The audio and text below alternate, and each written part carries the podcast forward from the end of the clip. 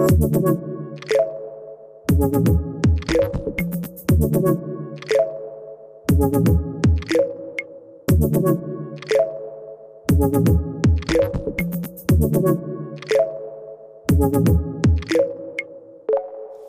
willkommen zu einer neuen Folge in unserem Podcast. Mein Name ist Christoph Raut. Heute begrüße ich Andrea Horn von den Spiegelneuronen. Mit Andrea spreche ich über das Thema der positiven Psychologie und der Rolle in Unternehmen und Organisationen.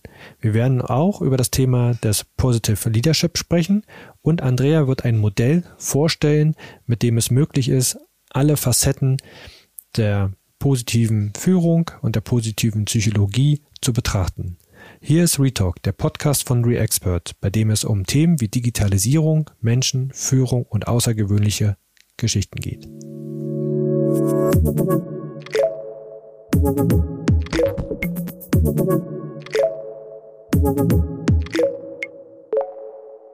Herzlich willkommen, Andrea, in unserem Podcast. Dankeschön, ich freue mich hier zu sein. Ich freue mich auch sehr, äh, mit dir über ein paar interessante Themen heute sprechen zu können. Bevor wir das aber machen, äh, möchte ich dir die Gelegenheit geben, dich und die Spiegelneuronen kurz vorzustellen. Sehr, sehr gern. Also ich bin die Andrea, Andrea Horn. Ich bin Psychologin und Psychotherapeutin und gemeinsam mit Saskia Rudolph äh, bin ich seit zehn Jahren auf dem Feld der Wohlbefindensforschung, der Zufriedenheitsforschung unterwegs unter dem äh, Deckmantel der Spiegelneuronen unser Unternehmen. Okay.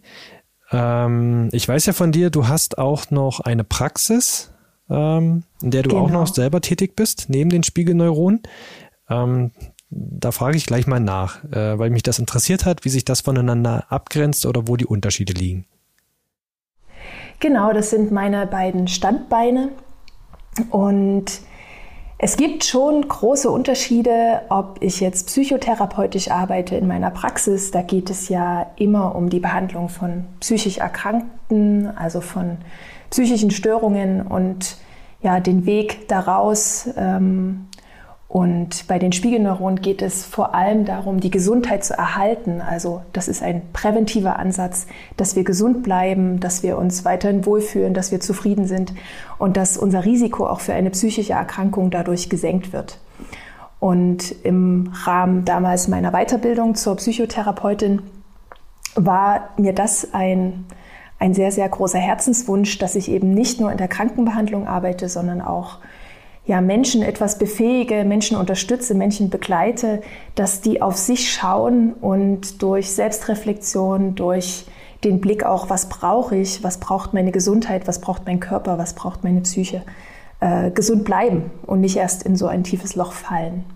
Und so ist damals die Idee geboren. Dann habe ich die Saskia kennengelernt, ähm, die schon im Bereich der positiven Psychologie, das ist die Wissenschaft dahinter, ähm, ja schon tief eingetaucht ist und ja, seitdem sind wir zusammen ein Team und unterwegs in ganz vielen Feldern mit ganz unterschiedlichen Zielgruppen von Kindern und Jugendlichen äh, bis hin zu körperlich Erkrankten, bis hin jetzt in den letzten, sage ich mal, drei Jahren haben wir den Fokus auch auf die Businesswelt, auf äh, Unternehmen, auf die Führungsebene gelegt, was wir tun können, auch beruflich, um ja, dafür zu sorgen, dass die Mitarbeiter gesund bleiben und dass wir auch selbst gesund bleiben. Ah, okay.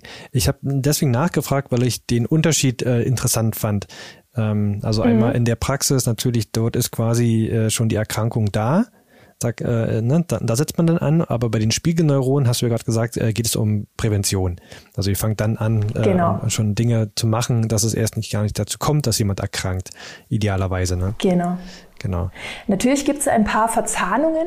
Also auch in der Psychotherapie habe ich einen sehr ressourcenorientierten Blick. Also schaue auch da, was, was macht den Menschen aus, wo sind auch die Stärken, wo sind die Kräfte des Einzelnen. Ähm, also auch da geht es nicht immer nur um die schwierigen, um die, ja, äh, sage ich mal, etwas kniffligen Themen, sondern auch um die Dinge, wo derjenige sich ganz in seinem Element fühlt und was ihm gut tut.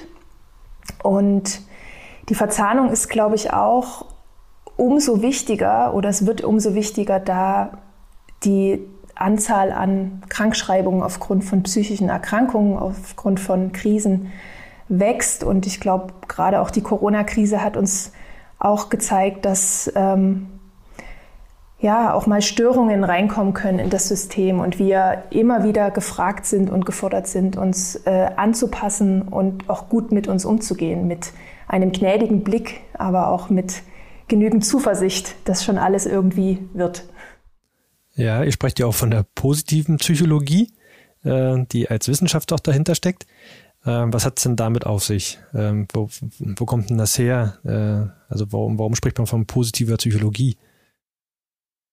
Genau, die, die Wurzeln sind schon etwas älter. Ich glaube, das erste Mal der, ähm, tauchte der Begriff der positiven Psychologie schon in den 50er Jahren ähm, des letzten Jahrhunderts auf. Ähm, also Maslow, den vielleicht viele von mhm. den Bedürfnissen und der Bedürfnispyramide kennen, der hat das erste Mal dieses, diese Wortgruppe benutzt.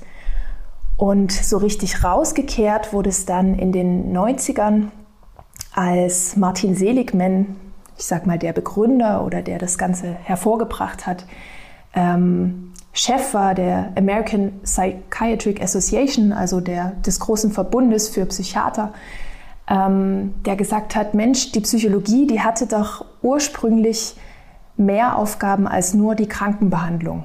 Das ist ein wichtiger Teil und durch die Weltkriege, durch ja, alle Umbrüche hat das natürlich an Bedeutung gewonnen und wurde besonders erforscht. Aber die Psychologie per se hatte auch mal die Aufgabe, Potenziale der Menschen zu herauszukitzeln und auch schon im jungen Alter, sage ich mal, pädagogisch in eine Richtung zu, zu, leiten, wo jeder durch Selbsterkenntnis auch ja seine Stärken erkennt. Und er hat das dann unter der positiven Psychologie zusammengefasst, um halt zu schauen, was gibt es für Faktoren, die uns gesund halten und die uns zufrieden halten. Und nicht nur diese Forschung, was uns krank macht und wie wir Krankheiten dann behandeln können. Und ja, seit nunmehr über 20 Jahren ist, ist diese Wissenschaft jetzt weltweit, wird immer größer und größer. Es gibt die ersten Universitäten, die das als als Studiengang haben. Es ist ein großer Bestandteil inzwischen auch vom Psychologiestudium. Bei mir war das damals noch kein Bestandteil. Sehr, sehr schade. Ähm, genau, und die Forschung geht weiter, die Wissenschaft entwickelt sich.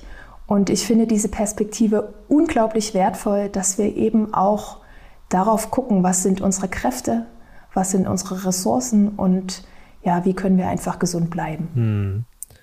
Würde ich ja jetzt mal behaupten, dass das ein sehr fast unendliches äh, äh, Betätigungsfeld für euch ist ähm, oder für die positive Psychologie, weil das, was man ja so in Berufswelt, äh, durchaus auch in Schul Studienwelt wahrnimmt, ist ja schon ähm, so, dass es eher Ressourcen frisst ne? ähm, und, und, und Leuten auch die, die, die Kraft nimmt und man auf der anderen Seite dann etwas versucht, um dem entgegenzuwirken. Also das ist ja manchmal schon auch ein Systemfehler, der natürlich da ist. Ne?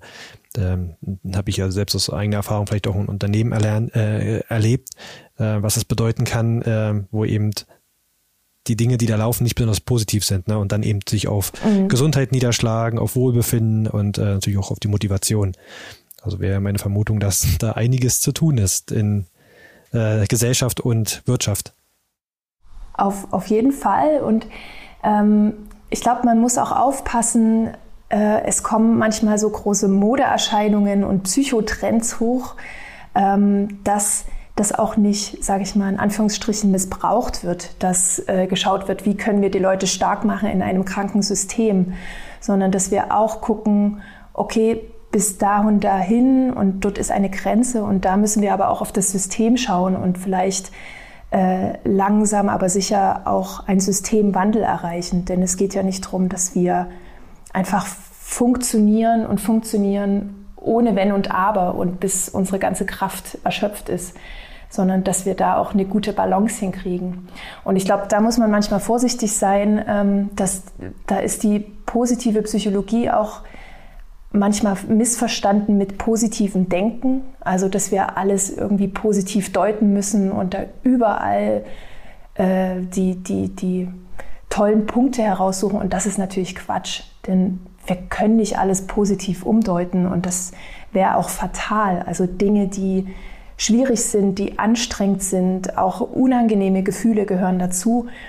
Und es geht nicht darum, dass wir jeden Tag ähm, ja, lächelnd durch die Welt laufen, sondern dass wir einfach einen guten Blick dafür haben, was ist gerade los, was brauche ich, was macht mich aus, was macht mich stark und wo kann ich mich aber auch ähm, ja, auflehnen oder wo kann ich auch dafür kämpfen, wo kann ich mich einsetzen, um vielleicht Missstände zu beheben.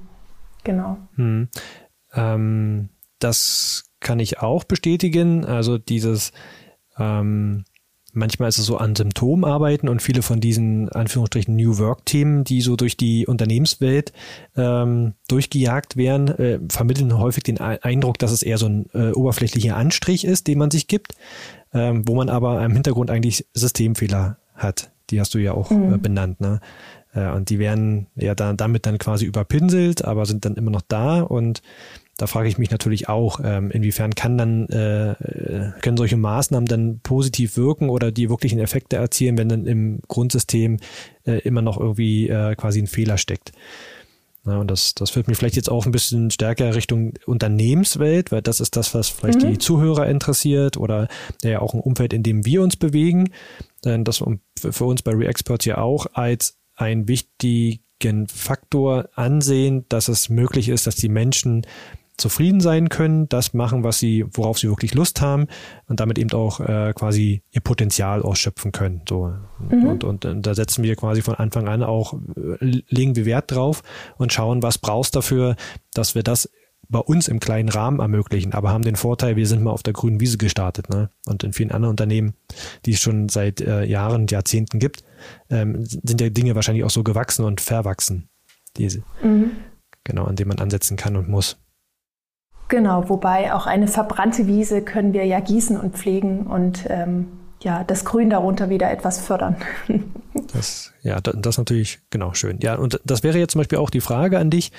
Ähm, wenn man jetzt an einen Unternehmenskontext denkt und ähm, ihr, ihr, werdet da aktiv werden, gibt es da so ein Thema, bei dem du sagst, na, das wäre ein Ansatzpunkt, ähm, den man dort nutzen könnte? Mir ist es immer wichtig, bei, beim bei einem Ansatzpunkt wirklich eine, eine Haltung zu finden. Also, dass wir nicht versuchen, wie im Gießkannenprinzip, ja, alles auszuschütten oder neue Dinge reinzuholen, sondern dass wir erstmal ähm, für uns so ein übergreifendes Modell finden und eine Haltung finden, hinter der wir stehen. Und optimalerweise eben von, im Unternehmen von oben nach unten, also dass die Führungsetage diese Haltung vertritt und vielleicht auch als Vorbild vorlebt, so dass die, die, die Mitarbeiter, die Teammitglieder ähm, ja auch sehen, dass das Unternehmen dahinter steht. Und wir arbeiten sehr gern mit einem Modell, was äh, Martin Seligman generell für die Zufriedenheit des Menschen ähm, aufgestellt hat. Das ist das sogenannte PERMA-Modell. Ähm, bei Perma denken wir, also ich denke immer an die Permafrostböden, die sind super, super wichtig. Und so wichtig wie die für das Klima und für unsere Welt sind, ähm, so wichtig ist das Perma-Modell auch in einem Unternehmen bzw. in unserem Leben. Wenn das futsch geht oder wenn, wenn davon nichts da ist, ich glaube, dann ist das Klima verseucht und dann ähm, ja, verlassen die fähigen Mitarbeiter das Unternehmen, dann gibt es viel Unzufriedenheit, dann gibt es einen hohen Krankenstand, dann gibt es äh, nur noch Dienst nach Vorschrift oder Menschen, die innerlich gekündigt haben. Also da sollten wir wirklich drauf aufpassen, das zu pflegen. So, und jetzt ist natürlich die Frage, was steht denn eigentlich hinter diesem Perma? Ich hätte kurz noch mal eine Zwischenfrage, bevor wir vielleicht in das Modell mhm. einsteigen. Ähm, mhm. Du hast ja gesagt, ähm, ihr setzt dann durchaus bei Führungskräften, bei Geschäftsführung an, also möglichst weit oben ähm, und schaut, dass die Haltung passt. Jetzt frage ich mich mhm. natürlich, na, äh, wie, wie schafft man es denn äh, dort eine Haltung zu ändern, also oder eine Einstellung oder zumindest einen Wille zu erzeugen, in so eine Richtung zu denken. Das ist ja dann auch bei den Personen selber ein ziemlicher Transformationsprozess, der da erstmal ablaufen muss oder parallel abläuft, dann wenn etwas im Unternehmen passiert. Genau, es ist natürlich, ähm, man trifft auf unterschiedliche Menschen und ich glaube, es gibt welche, es gibt auch Führungskräfte, die diese Haltung schon haben, ne? die Mitarbeiter orientiert schauen wollen, was kann ich tun, ähm, dass das alles rund läuft. Und ich, ich persönlich habe die Haltung, auch Saskia, dass wir natürlich niemanden bekehren möchten, sondern wir können nur informieren. Wir können Vorteile aufzeigen, wir können ja die Inhalte präsentieren und haben für uns ja die Hoffnung und auch äh, den Willen, dass, dass sich jeder ein paar dieser Punkte mitnimmt und dass natürlich so ein Transformationsprozess, auch so eine Haltung ja ein bisschen braucht, ehe die sich verändert. Hm. Und bei dem einen oder anderen vielleicht auch nie.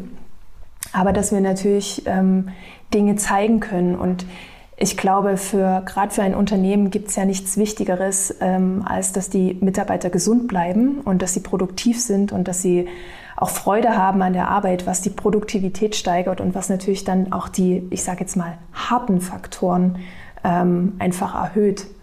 Und genau, das ja. ist unser, unser Weg. Okay, also Stichwort Leadership. Nicht, nicht, mit, nicht mhm. mit Schocken oder Schocknachrichten, ähm, sondern mit Informieren, mit Aufzeigen und eben in diesem Positive Leadership einfach mhm.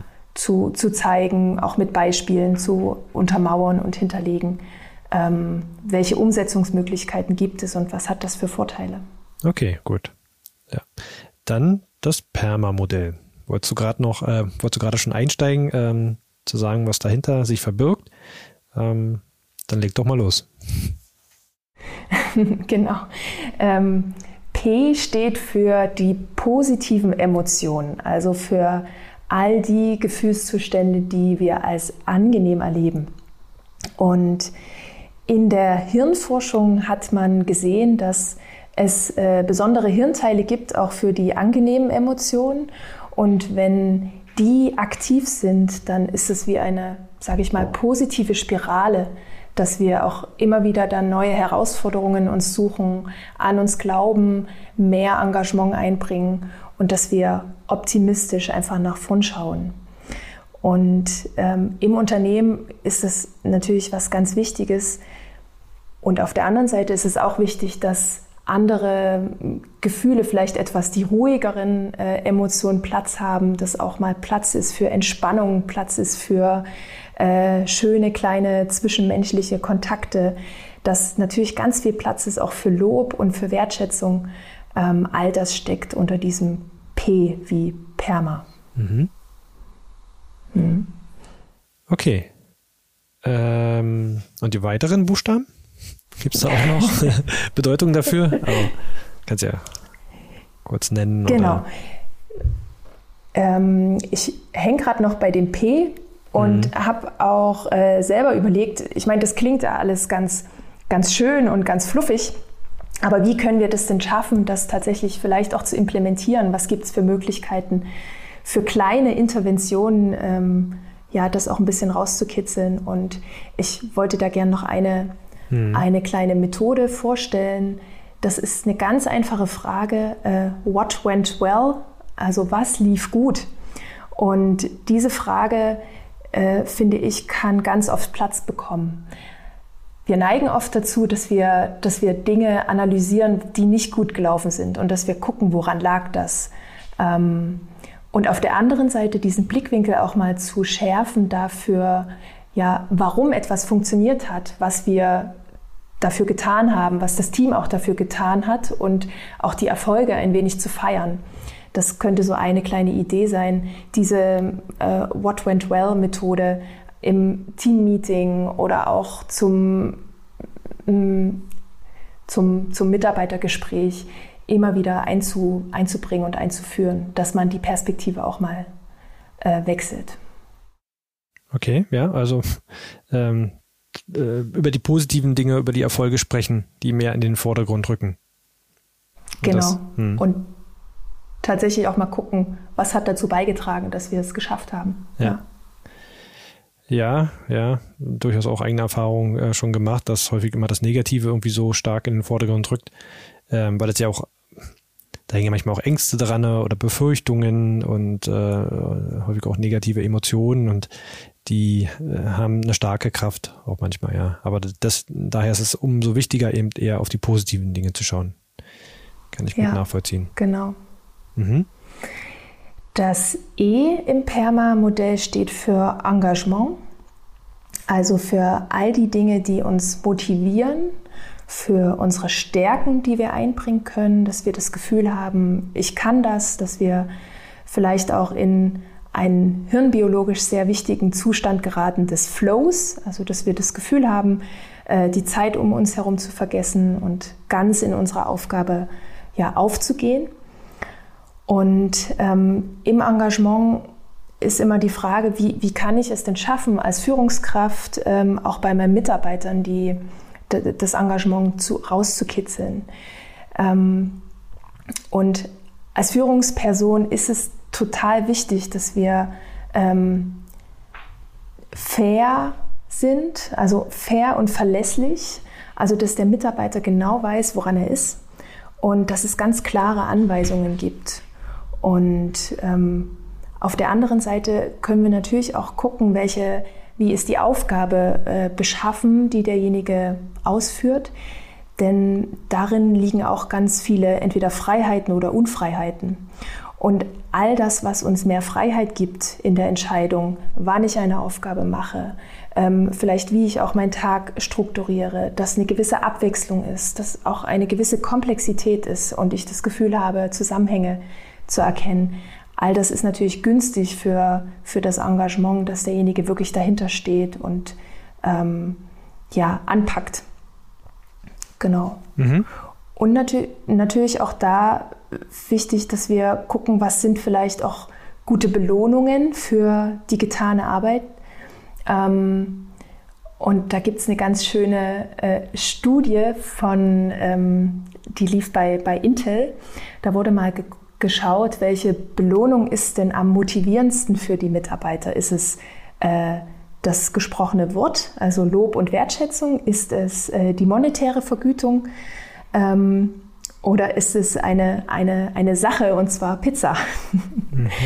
Und äh, die Forscher, die haben gefunden, dass die monetäre Belohnung für das allererste Mal ein, eine Motivationsschub bringt, dass, äh, ja, dass man sich aber daran gewöhnt und dass das gesprochene Wort, die, das Lob, aber eben auch solche kleinen Gesten wie mal eine Pizza mitbringen, ähm, dass das auf Dauer für das Teamgefühl und für die Motivation fürs Engagement ähm, ja, wertvoll, sogar wertvoller sind als die, die Vergütung.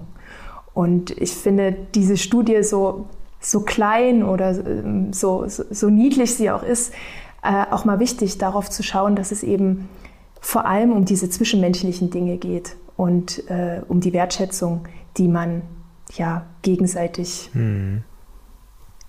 ja, fördert. Genau. Ich, mir kommt noch was in den Kopf, was mir auch noch bei diesem äh, Engagement einfällt, was es am Anfang auch braucht. Ich weiß nicht, ob das in dem Modell auch noch einen Platz hat, äh, explizit.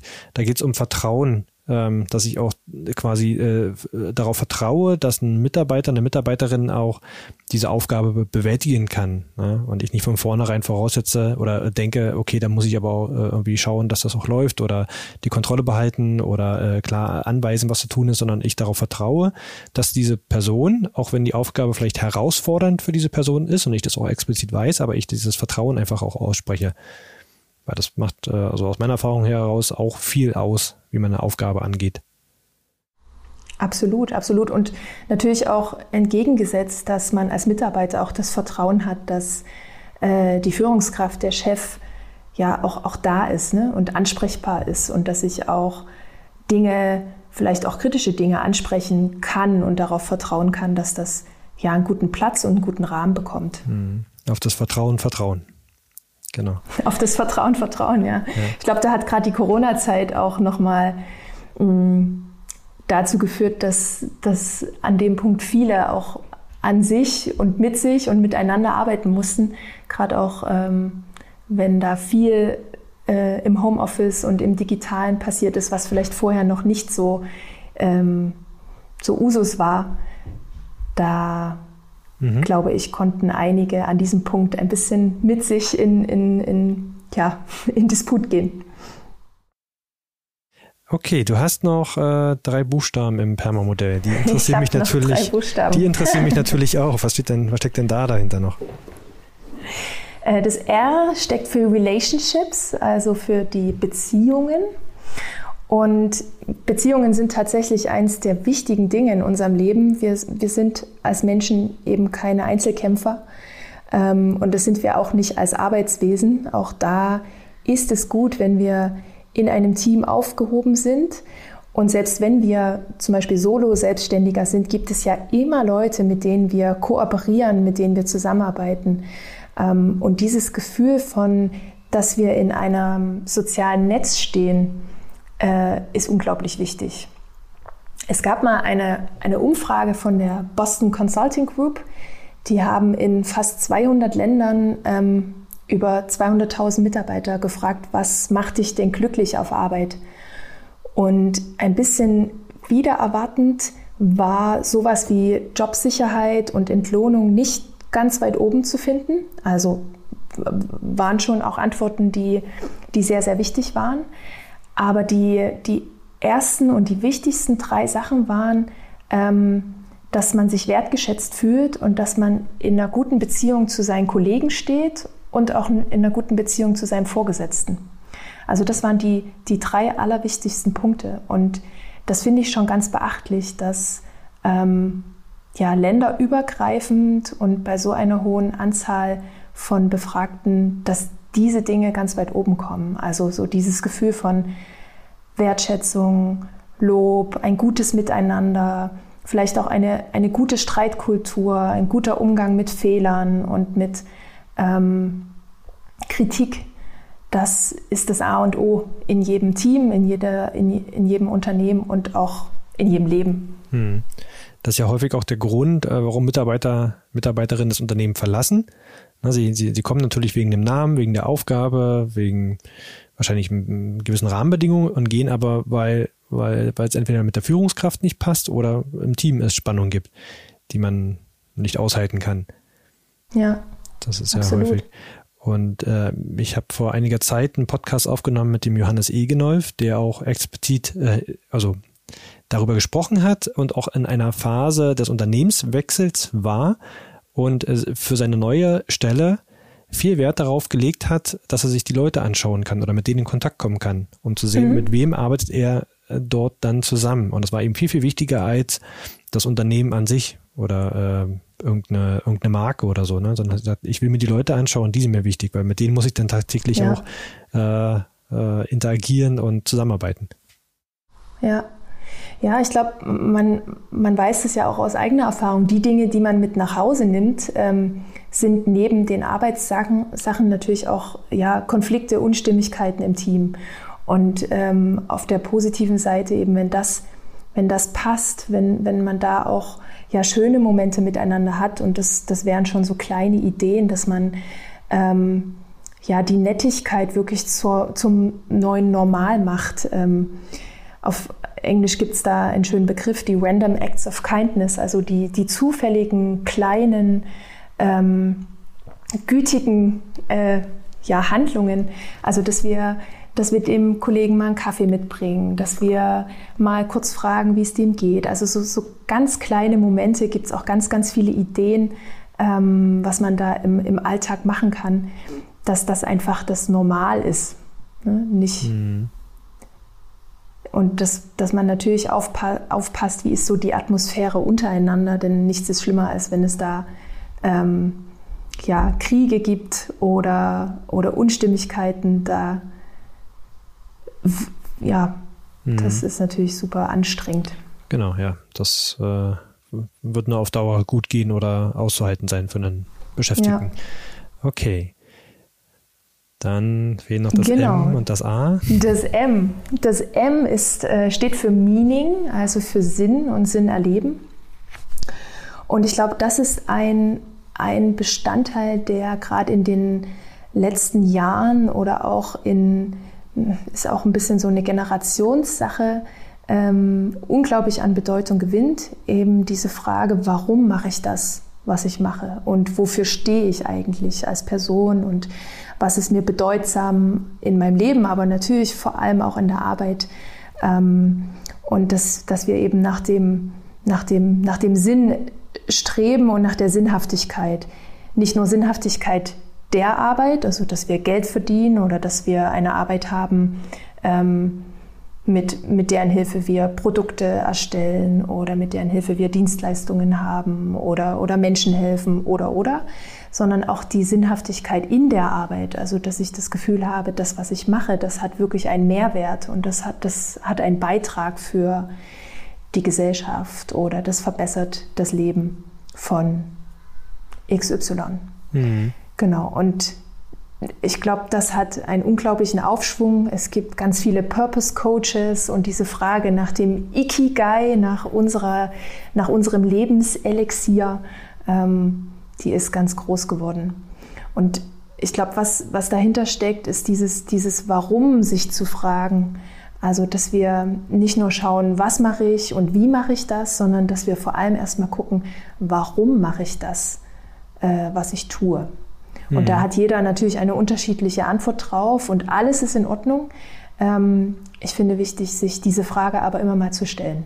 Mhm. Und wir sprechen bei uns von dem Wofür. Also versuchen sogar noch einen Schritt mhm. weiter zu gehen. Nicht nur, warum ich da etwas tue, sondern tatsächlich auch wofür. Was ist quasi der, der höhere mhm. äh, Grund äh, für eine Aufgabe oder für ein Verhalten oder für eine Einstellung? Ähm, das ist bei uns auch immer ein wichtiger Punkt, wenn es darum geht, äh, irgendwie etwas in Bahnen zu lenken. So, ne? Wofür mache ich das jetzt eigentlich?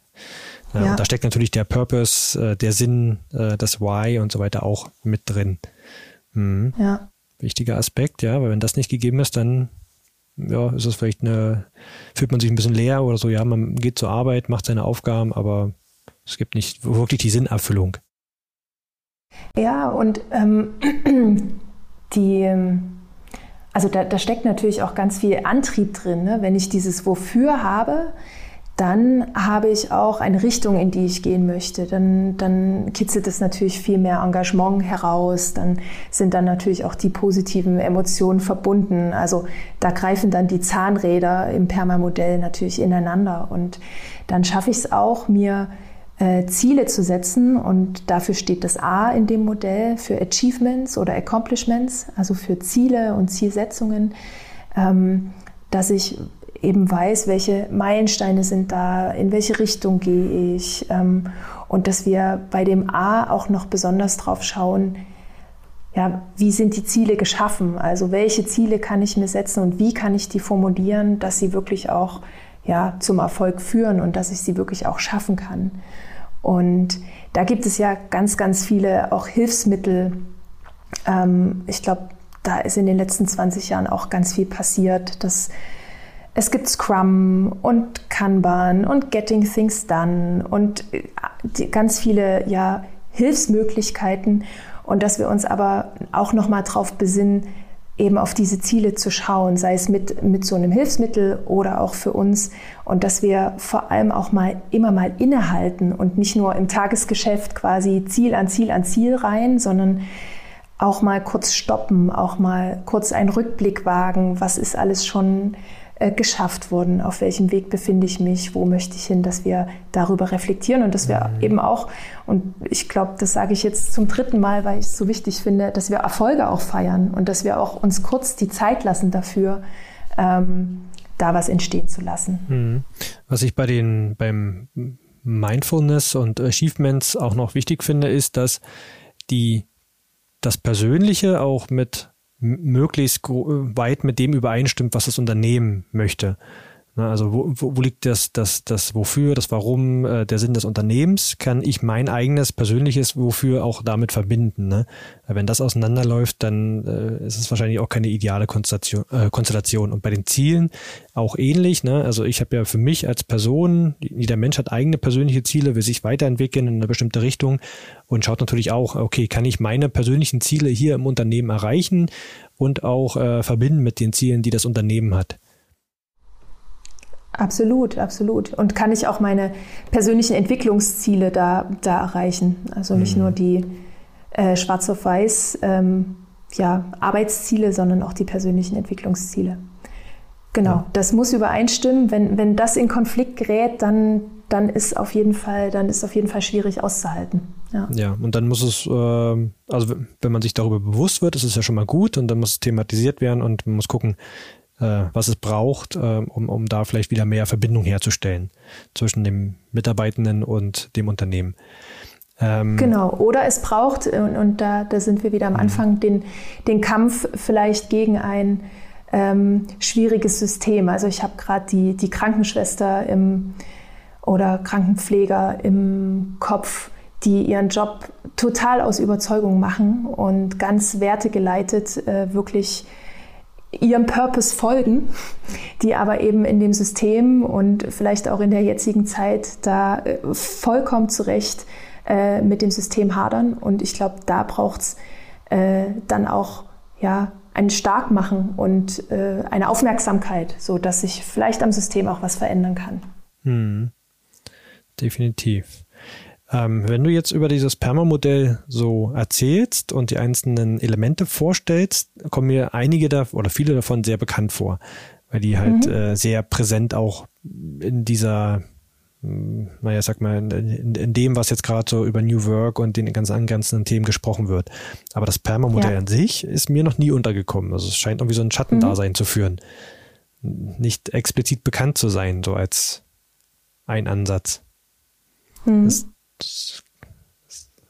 also gibt es eine Erklärung oder kannst du dir äh, irgendwie vorstellen, warum das so ist? Warum das nicht bekannter äh. auch ist, obwohl es ja eigentlich inhaltlich genau in die Richtung geht?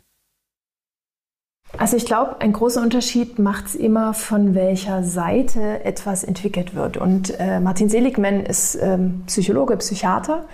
Und ich glaube, diese, diese Themen, die sind natürlich oft nicht, nicht, nicht neu. Ähm, wenn es auf der anderen Seite von einem BWLer, von einem Wirtschaftler entwickelt wird, dann bekommt es manchmal eine viel schnellere Reichweite und eine viel schnellere Umsetzungs, ja. Und ich kämpfe oft dafür, dass man auch noch mal einen Schritt zurückgeht und nicht nur einzelne Dinge davon, ähm, wie gesagt, im Gießkannenprinzip ausschüttet, sondern dass, dass wir wirklich auch mal in so einem Gesamtmodell schauen und dieses Gesamtmodell auch mal überprüfen, dass, dass wir gucken, was bringt denn diese Umsetzung von so einem Perma-Modell im Unternehmen oder auch im privaten Leben. Und das ist vielleicht der zweite Grund, warum das noch nicht so publik ist, dass das erstmal für den Privatmenschen entwickelt wurde, also für die persönliche Zufriedenheit. Denn da können wir natürlich auch in unserem Privatleben immer drauf schauen. Und dass es ähm, jetzt erst in den letzten Jahren auch für die Berufswelt und für das ähm, Leadership angepasst wurde und umgesetzt wurde. Umso, umso erstaunlicher eigentlich, äh, wenn du so darüber sprichst, äh, könnte man vermuten, da lag eine Trennung drin, so, ne? zwischen privat und beruflich. Aber es sind ja immer die gleichen Menschen, die dahinter stehen. Ne? Absolut. Ne? Und äh, häufig ist es ja so, dass Menschen auch äh, mit so einer Maske, äh, also mit einer, nicht mit einer Covid-Maske, aber mit einer, mit so einer, mit, mit, äh, als andere Person ins Unternehmen gehen, ne? sich dort verstellen und eigentlich nicht so sind, wie sie im Privatleben sind. Aber äh, die, die, die gleichen Prinzipien gelten ja auch. Und warum muss sich denn der Mensch verstellen mit dem, wie er ist und was er ist? Ne? Im Unternehmen. Genau. Hm. Also ich glaube, es ist natürlich gut, wenn verschiedene Facetten, wir verschiedene Facetten von uns zeigen können und auch in so einer Rolle ähm, vielleicht nicht alles mitbringen, was uns äh, tagtäglich beschäftigt. Ähm, aber natürlich sind wir ja trotzdem der Mensch und ähm, ich finde es ganz wichtig, da auch ja, das, was uns ausmacht, da auch einbringen zu können auf unsere Art und Weise, in unserem Stil, in unserer äh, Persönlichkeit. Denn da steht ja nirgendwo geschrieben, wie etwas zu sein hat oder wie man der perfekte oder der einzig richtige Mitarbeiter ist. Mhm. Ja. Und wir sind halt keine Maschinen. Ne? Das, wir haben halt Gefühle, wir haben Tagesverfassungen, die ist nicht immer gleich. Ähm, wir haben Befindlichkeiten und da ist es wichtig, da eben auch mal drauf zu schauen, nicht zu doll. Also ich glaube, auf Arbeit ist, ist auch kein Platz dafür, alles immer anzuschauen. Ähm, aber die Menschen dazu befähigen, ein bisschen auch einen Einblick zu geben, mit, ja, mit allem umzugehen, was sie ausmacht und mit der ganzen Palette an, an Gedanken und Gefühlen. Mhm. Ja. Wir, wir hadern da bei uns auch mit einem Begriff, den du auch schon genannt hast, und zwar Produktivität, ähm, was ja ähm, erstmal ein relativ neutraler Begriff ist, aber durchaus auch äh, durchaus eine negative Komponente hat, je nachdem, wie man den und wo man den verwendet. Ne? wenn natürlich jetzt der, der Chef auf die Produktivität der Belegschaft schaut und sagt, wir müssen die Produktivität erhöhen, äh, dann, dann könnte das eben auf jeden Fall den negativen Touch und Richtung, äh, da ist eine Maschine und die muss jetzt funktionieren und die muss performen und die muss eben entsprechenden Output liefern. Und das versteht man als Produktivität. Aber das kann ja auf der anderen Seite auch etwas Positives sein. Ne? Wenn ein Mensch in seiner Kraft ist und sein Potenzial ausschöpfen kann, dann ist der automatisch auch produktiv und kommt dem Unternehmen zugute. Ne? Aber es hat eine andere Intention oder eine andere Sichtweise auf das, auf diesen Begriff oder auf die, das, was dahinter steht. Und deswegen. Auf, auf jeden Fall. Ne? Mhm. Wir, wir können alles ähm, auch im Übermaß betreiben oder zu wenig betreiben. Also ganz oft kommt es ja darauf an, dass wir flexibel sind und dass wir ähm, ja natürlich auf die Produktivität schauen. Ich meine, das sichert ja das Überleben des Unternehmens ne? und das äh, sichert auch das Überleben in Zukunft. Ähm, aber dass wir da nicht nur darauf schauen, beziehungsweise die verschiedenen Wege dahin uns angucken und äh, da nicht nur auf schneller, höher, weiter und mehr Ziele und, und mehr Aufgaben und äh, mehr, mehr, mehr, sondern dass wir eben auch gucken, okay, damit der Mensch produktiv ist, braucht er eben auch den Ausgleich, ne? braucht er auch diese, diese anderen Momente, braucht er auch die Begegnungen, braucht er auch ähm, diese angenehmen Emotionen, braucht er auch den, das Sinnerleben und dass wir ähm, uns bei jeden Sache hinterfragen, weshalb tue ich das und mit welchem Weg. Mhm, genau. Ähm, jetzt ist unsere Zeit schon äh, gut vorangeschritten, äh, aber ich denke, das war, das war gut gewesen, dass äh, du das auch vorstellen konntest.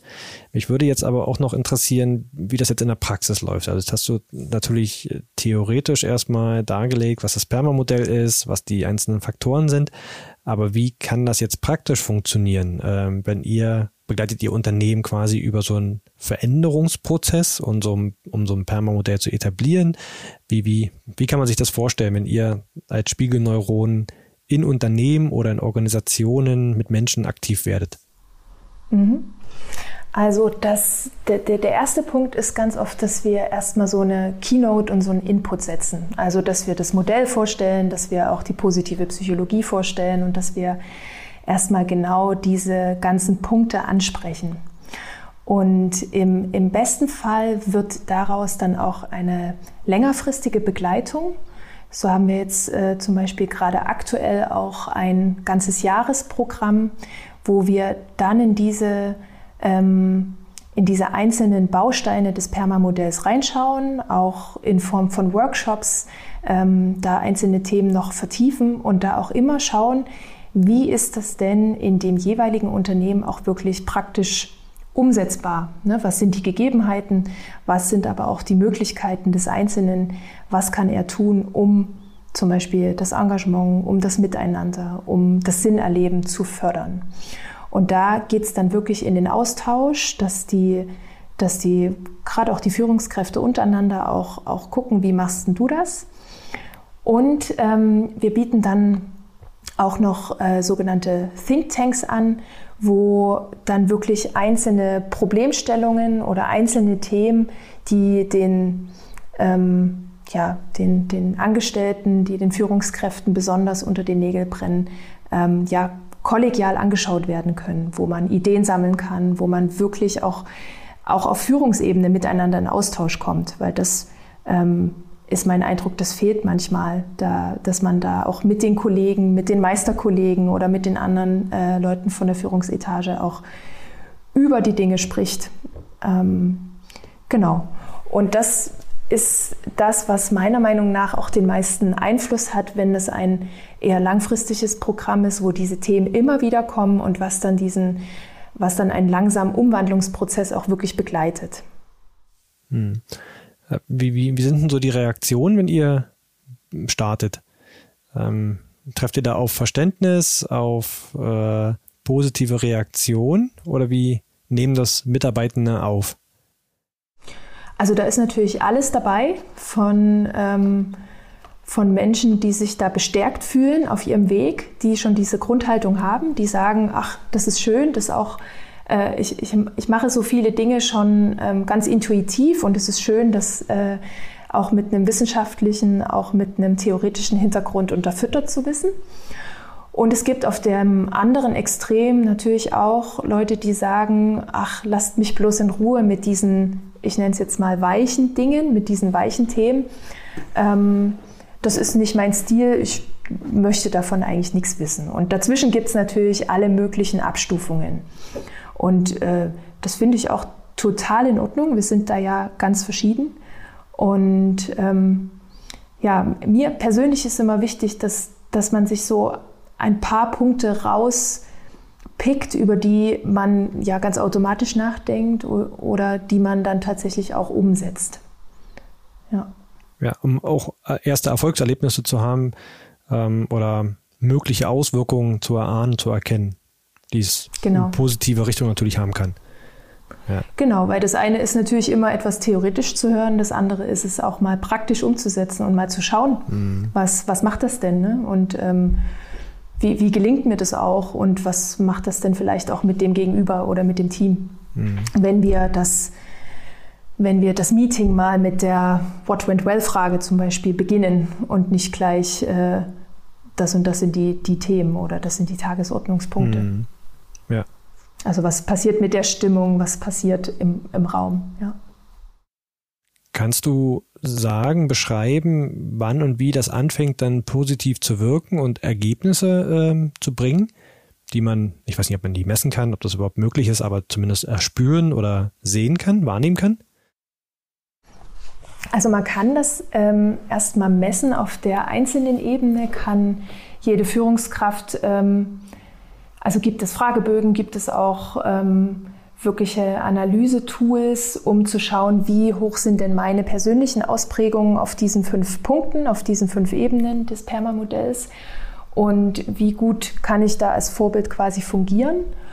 Und natürlich kann man auch messen, ähm, dann mit so einer Verlaufsmessung nach einem Jahr oder anderthalb Jahren, wie, was macht es denn tatsächlich mit der Zufriedenheit?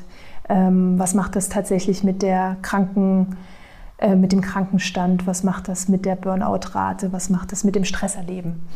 Ähm, genau, natürlich kann man das messen. Wir als Spiegelneuron begleiten das nicht äh, so intensiv. Äh, wir versuchen Inputs zu setzen und äh, kleine Ideen weiterzugeben und sind da eher im persönlichen Austausch und im, im ja, als persönlicher Ansprechpartner da. Mhm. Aber natürlich kann man das auch ähm, mit äh, universitärer Begleitung ja einfach auch überprüfen lassen. Mhm. Okay.